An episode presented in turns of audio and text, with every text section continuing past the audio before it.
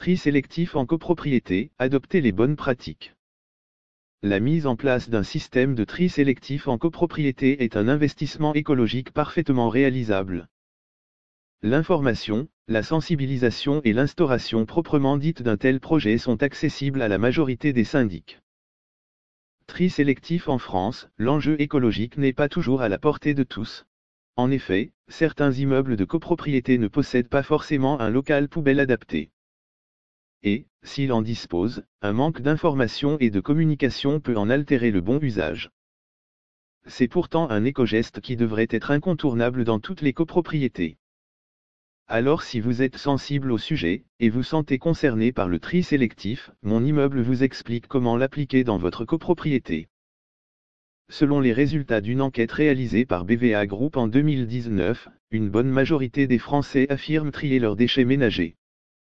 D'ailleurs, 83% recyclent systématiquement le verre, 81% trient le carton et 78% trient le plastique. Quant aux déchets organiques, ampoules, piles, batteries usagées, etc. Ils ont un peu plus de mal à être recueillis dans les points de collecte. Ces chiffres confirment que les Français sont très impliqués dans le tri sélectif et dans d'autres engagements écologiques. On note toutefois, un écart entre les foyers individuels et les immeubles en copropriété. En habitat individuel, le tri sélectif est deux fois plus respecté. Pourtant, le tri sélectif en copropriété n'est pas une utopie. Divers moyens sont à la disposition des syndics afin d'informer et de sensibiliser les occupants. Le tri sélectif devient une urgence. L'Agence de la transition écologique a publié les résultats d'une étude selon laquelle un Français produit en moyenne 573 kg de déchets ménagers par AN. Cela revient à plus de 31 tonnes par AN sur tout le territoire français. Bien que ces moyennes ont tendance à baisser, on considère qu'un ménage de 4 personnes produit encore près de 40 kg de déchets par semaine. Avec autant de déchets, le tri sélectif en copropriété et dans les résidences individuelles devient indispensable. De ce fait, la question de la gestion des déchets ne doit plus être tabou, surtout en copropriété. D'ailleurs, mettre le tri sélectif à disposition des copropriétaires et des occupants fait partie des obligations du syndic. À ce propos, la loi Grenelle du 3 août 2009 relative au cadre réglementaire contre la lutte pour le climat, encadre justement le tri sélectif en copropriété. Cette loi prévoit notamment l'affichage dans le local à poubelle, de diverses informations relatives au tri des déchets. En facilitant l'accès à ces consignes, la mesure vise à augmenter de manière significative le tri des déchets ainsi que sa qualité. Mettre les infrastructures en place, informer et instaurer une habitude. Faire du tri sélectif dans son immeuble n'est pas évident pour tout le monde. Étonnement, plus de 7 Français sur 10 déclarent avoir des doutes sur ce qu'ils peuvent mettre dans les différentes poubelles, 71%. Pourtant, contrairement aux idées reçues, les infrastructures ne manquent pas. En effet, selon une étude menée par l'ARC, la quasi-totalité des copropriétés possèdent les infrastructures nécessaires pour le tri des déchets à raison de 94,5% pour la collecte de verre et 97% pour la collecte d'emballage. Dans cette même optique, le compostage est une bonne pratique à adopter.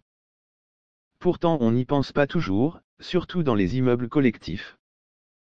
Très simple à mettre en place, un composteur collectif s'installe facilement dans les espaces collectifs. Que ce soit au pied de l'immeuble, en terrasse ou au niveau d'un espace vert si la copropriété en dispose. Le règlement de copropriété peut fixer des règles spécifiques d'utilisation et d'accès au local poubelle, horaire, utilisation d'une clé. Le syndic de copropriété est alors responsable de l'application de ce règlement. Une fois ces dispositifs matériels en place, l'application d'une stratégie de communication et d'information efficace reste primordiale. La sensibilisation des enjeux du tri sélectif touche de nombreux Français. Cependant, beaucoup ne savent pas vraiment comment y procéder. Vers une obligation légale de l'information sur le tri sélectif en copropriété.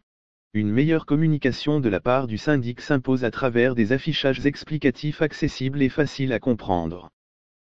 Ces affiches peuvent être placées directement au-dessus des différentes poubelles prévues pour le tri. Les bacs à ordures peuvent également se différencier avec des autocollants explicatifs, en plus de la différence de couleur. les consignes du tri sélectif. Ensuite, il est possible de déposer des supports de rappel dans les boîtes aux lettres et surtout de parler régulièrement du projet dès que l'occasion se présente. Faire du tri sélectif dans son immeuble est plus intuitif quand on connaît les enjeux. Ça l'est encore plus, lorsque l'on est conscient de l'intérêt d'une telle implication. En tout cas, les syndics disposent de plaquettes et de posters gratuits destinés à sensibiliser le voisinage. Pour le moment, les efforts fournis en faveur d'un tri sélectif efficace ne sont pas encore suffisants auprès de certaines copropriétés. Toutefois, l'information et la sensibilisation des occupants deviendront obligatoires à partir de janvier 2022. C'est en tout cas ce qui est prévu par la loi numéro 2020 à 105 du 10 février 2020 sur la lutte contre le gaspillage et sur l'économie circulaire.